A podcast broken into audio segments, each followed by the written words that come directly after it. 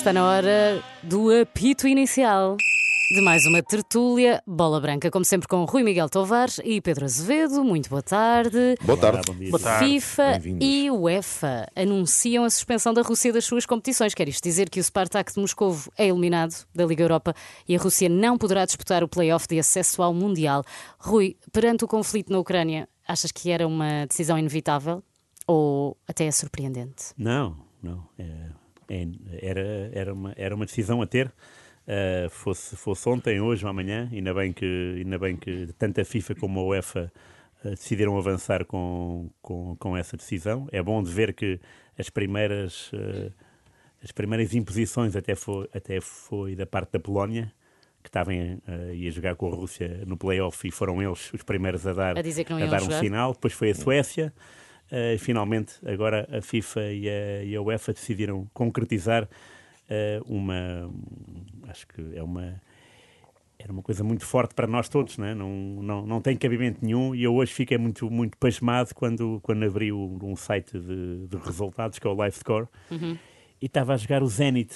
E o Zenit está a jogar, e depois pus lá, pus lá a Liga Russa, e de facto estava a jogar. E eu, e eu pergunto, mas como é, que, como, é que há, como é que há moral para. Exato, para continuar a Eu fazer sei jogos que de é, futebol. que, é, que é a Liga Russa, mas por isso mesmo, porque é que, como é que há moral para, Está a fazer um desafio de para entrar em né? campo e, e jogar ainda? Uhum. Acho uma, uma insensatez e uma, uma falta de tudo que, que fiquei eh, envergonhado até. Uhum, exato. Eh, e, portanto, eh, dou, dou um abraço caloroso a quem eh, decidiu avançar com esta medida. Eh, é claro que nenhum jogador da Rússia tem, tem culpa, mas isto não é assim. São os danos colaterais. Exatamente. Hum. Mas é quase, quase inédito, se não inédito, Pedro. Eh, como é que olhas para esta eh, decisão?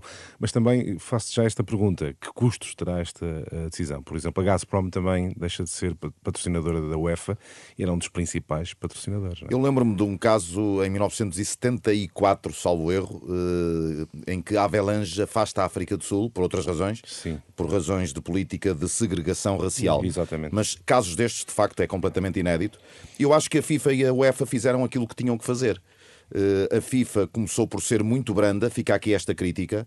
Eh, não entendi eh, como a FIFA, numa primeira fase, eh, determina que não seria permitido a seleção russa jogar eh, nem eh, e- e, eh, jogar em- na Rússia, jogar em casa. Portanto, a Rússia teria de jogar fora da Rússia E, e não poderia tocar o hino nem poderia ser exibida uma bandeira russa. De facto, isto era uma hipocrisia, esta, esta posição tomada primeiramente pela FIFA. Mas perante a pressão das federações, só hoje 14 eh, federações eh, completamente contra esta decisão da FIFA. Perante esta pressão também da posição assumida pela Polónia, pela República Checa e pela Suécia, que iriam jogar então os, Exatamente. os playoffs com a Rússia, eh, a FIFA eh, decidiu, embora que tardiamente, emendando a mão, eh, decidiu excluir eh, a Rússia das eh, competições internacionais. Há aqui apenas uma nota que eu acho muito importante explicar, que tem a ver com a Federação Portuguesa de Futebol, que até agora não tomou posição nenhuma relativamente a isto. Não tomou e não tomou muito bem. E eu vou explicar porquê. Porque Fernando Gomes pertence ao Comitê Executivo da FIFA e seria uma deselegância o Presidente da Federação tomar uma posição pública Antes antes, do seu voto do dentro da Comissão Executiva da UEFA. Esta é a única razão pela qual a Federação não tomou posição pública antes da reunião realizada esta tarde. E será, fazendo aqui um pouco de futurologia, não sei se é possível responder a esta pergunta que eu, que eu vou fazer, será que estas sanções sobre o futebol, sobre o desporto, eh, um desporto que é um desporto de massas, poderá ter eh, influência na forma como os próprios russos estão a ver isto? O que é que vocês acham que o desporto é assim tão forte? Eu lembro, por exemplo, eh, no caso da África do Sul, que falaste, Pedro, eh, Nelson Mandela con- conseguiu unir uma, uma nação em torno de um campeonato do mundo e uma seleção, não é? Eh, rugby, que- não é? Eh, Sim. Exatamente, Sim. de rugby, exatamente. Sim, sim. Eh, será que eh, o desporto terá esta influência de, sobre. O Sr. Saki dizia que o futebol é a coisa mais importante entre todas as coisas menos importantes. Pronto. E, e o futebol tem muita força. Portanto, eu acredito que o futebol possa ser, enfim, um dos veículos para os russos Uhum. eh, direcionarem o seu pensamento nesse sentido. Rui, também, com, também achas que terá esta, esta força, Sim, estas claro sanções sobre o desporto, sobre claro o futebol? Que sim, claro que sim. O futebol eh, eh, apanha tanta gente que eh, obrigatoriamente os russos agora veem-se eh, desprovidos de um. de, um, eh, de uma cultura, porque eles próprios também têm essa cultura desportiva dentro deles, tal como nós. O futebol é muito é um desporto muito vivido lá.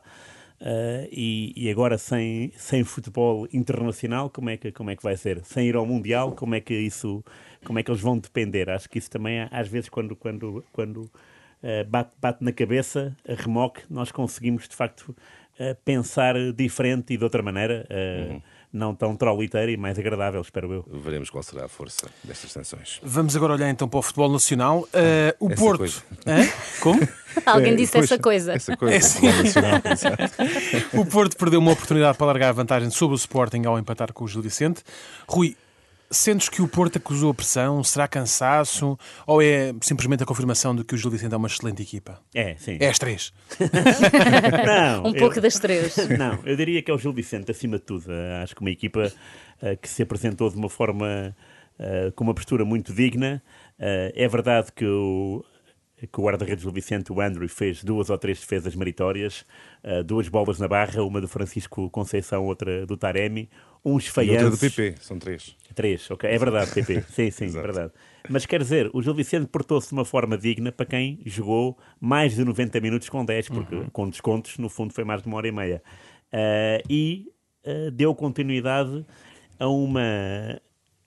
A um, a um estilo de jogo que nunca teve. O Gil Vicente nunca foi à Europa, está no quinto lugar por, por mérito próprio, não perde fora de Barcelos há nove jogos, há nove jornadas seguidas Incrível. e nunca tinha roubado pontos ao Porto, nem nas Antas, nem no Dragão em 20 jogos. Nunca, de repente, vida? nunca. Em 20, nunca. Perdeu sempre. Perdeu sempre. Portanto, de repente, uh, roubou dois pontos a um Porto invicto, uhum. uh, que se julgava que, e, e para mim era, era tácito, se o Porto ganhasse ao Gil Vicente, o campeonato acabava, não, não havia contas a fazer.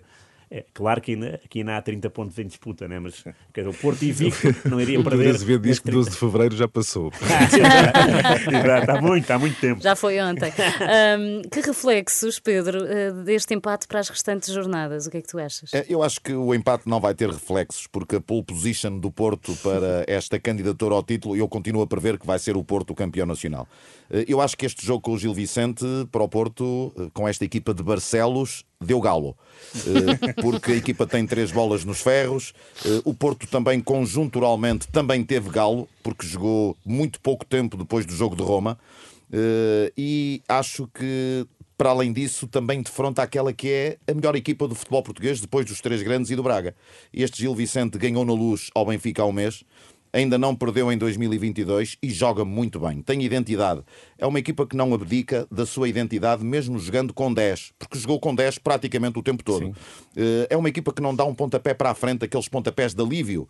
Sai sempre a jogar com critério, eh, com qualidade na construção de facto uma equipa de, de, de, muito boa, com futebol vistoso, um futebol muito agradável, uh, um futebol positivo. Gostei muito deste Gil Vicente.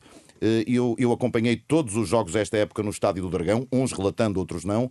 Na minha opinião, foi a melhor equipa que eu vi jogar este, esta época no Estádio do Dragão. Mesmo Vicente. contando com a Champions? Mesmo contando com a Champions e com a visita de, de, clubes grandes como o Benfica e o Sporting. Então, um grande, um grande, grande jogo do Gil Vicente. Gil Vicente. Nota muito positiva mas, para o treinador Ricardo Soares. Mas nota um cansaço no Porto, sim ou não? Muito rapidamente. Rui e Pedro.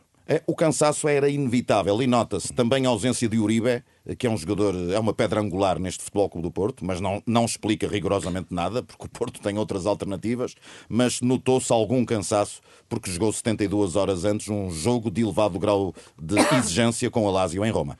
E uh, já o Sporting também empatou na Madeira, uh, também houve algo outros pontos comuns, como remates ao poste eh, na Madeira. Há também ruído desgaste no Sporting, ou este empate do Porto pode dar uma nova vida uh, aos Leões, digamos assim.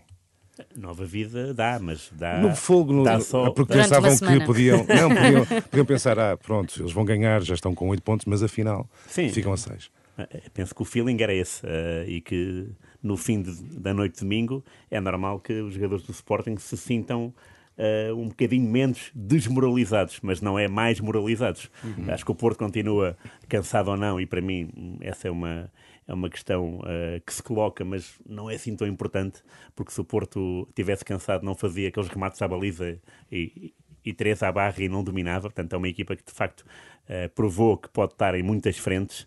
Uh, e agora temos a Taça de Portugal, por exemplo, na quarta-feira. Uh, mas diria, sim, já lá vamos. mas diria que o Sporting uh, se, o, se o Pedro Azevedo diz que o Gil Vicente deu galo, e é verdade, eu diria que as ilhas deram galo ao Sporting. A Santa Clara roubou 3 pontos, Marítimo roubou 2, portanto, Sporting nas ilhas perdeu 5 pontos este ano já, 2022. É uh, e é uma equipa que uh, tem, tem, tem custado encontrar o seu ritmo, o seu o caminho do sucesso. Uh, o Sporting, por acaso, marcou uh, na primeira parte ainda, teve muito tempo e, e teve uh, três ocasiões, todas por coates, curiosamente, nos últimos minutos, para dar a volta ao resultado. Não conseguiu, é importante, mais uma vez, dar mérito a uma equipa da, da classe, da classe média, como é o Marítimo. Sim. O Sporting não conseguiu simplesmente dar a volta.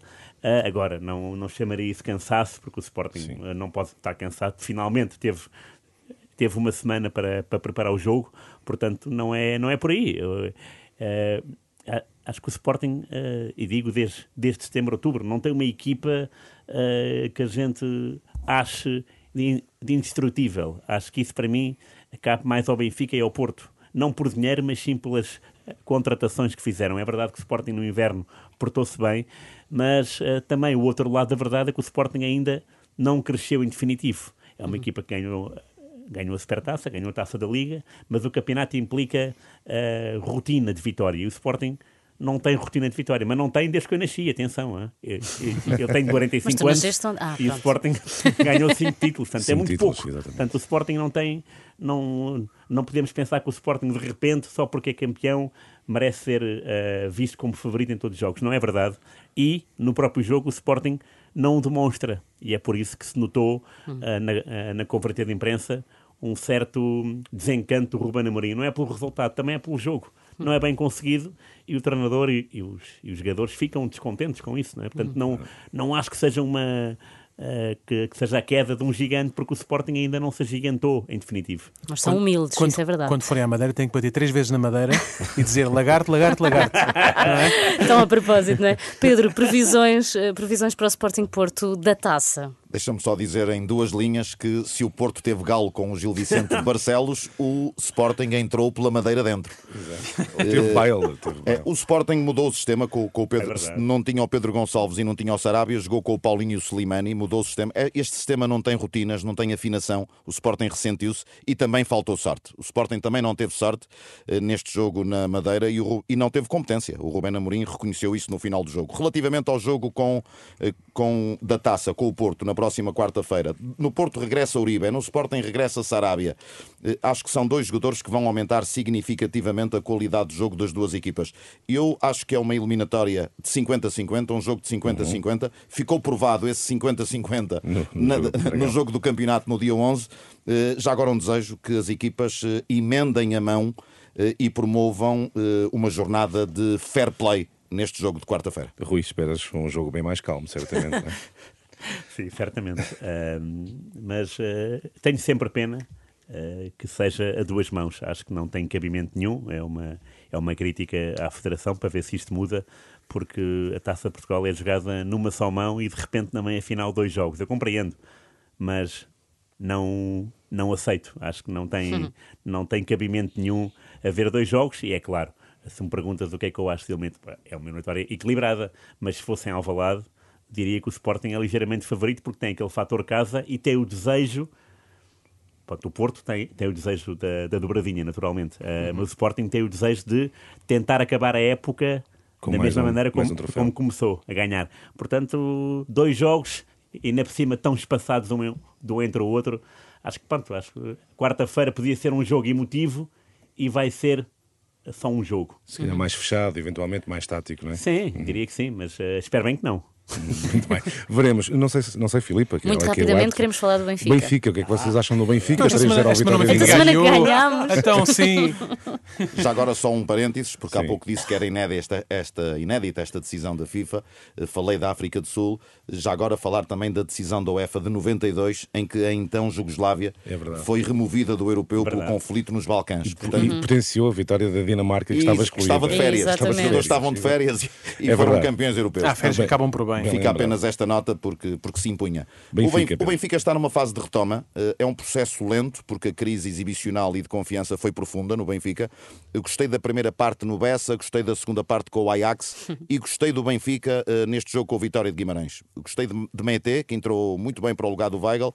Acho que o Gonçalo Ramos está a amadurecer, está a crescer. O Darwin bem, o Benfica fica mais perto de ganhar.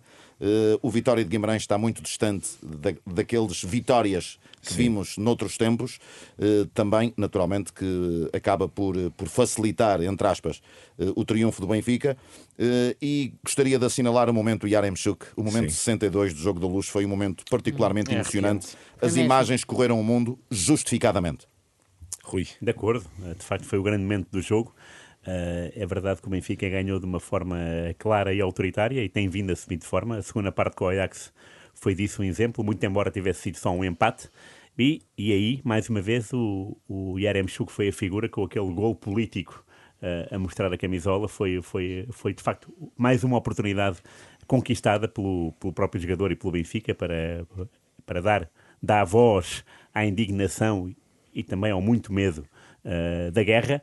Eh, e diria que, que o Benfica, de facto, está, eh, como tu disse, Pedro, eh, numa, numa onda de, de retoma, muito embora não, não seja uma exibição de encher o olho, mas a verdade é que o Benfica demonstra que tem, que tem já muito, muito jogo, mais jogo nos pés. A que não será alheio, para mim, a saída do João Mário. O João Mário é um belíssimo jogador, mas é um jogador que do jogo não flui com tanta velocidade. É um jogador eh, que para muito o jogo. E se calhar a saída dele também disso beneficiou o Benfica para um jogo mais corrido e mais direto. Mas eh, é, é uma tendência que se tem visto nos últimos jogos com o Nelson Veríssimo no banco. Muito bem, vamos ao insólito rapidamente. Muito rapidamente, uh, no último jogo entre as equipas sub-21 do Sobreirense e União Mucifalense, a contar para a taça da Associação de Futebol de é Lisboa, pois é, foram exibidos nada mais nada menos, Filipe, sabes quantos? Quantos? 21 cartões vermelhos. Ena? 21. Então, foram todos expulsos? Uh, porque havia queixas do Mucifalense, a equipa visitante, que acabou por ganhar 3-2, dizendo que uh, não havia condições de segurança, uh, até porque havia um bar a funcionar atrás de uma das balizas. É um problema muito comum no mundo do futebol. A coisa descambou, no final da partida, os adeptos locais, com, descontentes com o resultado, invadiram o campo. Começou-se ali, começou-se ali a gerar um burburinho muito grande. A palavra puxa a palavra, abraço, estica abraço. E então, tendo em conta, no final, no final das contas, teve, teve- somaram-se uh, uh, os, cartões, os cartões e uh, 13 cartões vermelhos a jogadores do União Mucifalense, equipa visitante, e 8 a jogadores do Sobreirense. Muito bem. Aqui fica uma questão que é, para a semana, Quem é que joga? quem é que vai jogar? Os que estavam atrás da baliza. Exatamente, vez. os que estão no bar, não é? Os que estão no bar, os para a semana jogam, é verdade. Dão o corpo às balas. Isto é um péssimo exemplo. Como? Pedro? Jogo vermelhense. muito, muito, muito, muito mesmo. Obrigada e até para a semana. Até Até para a semana.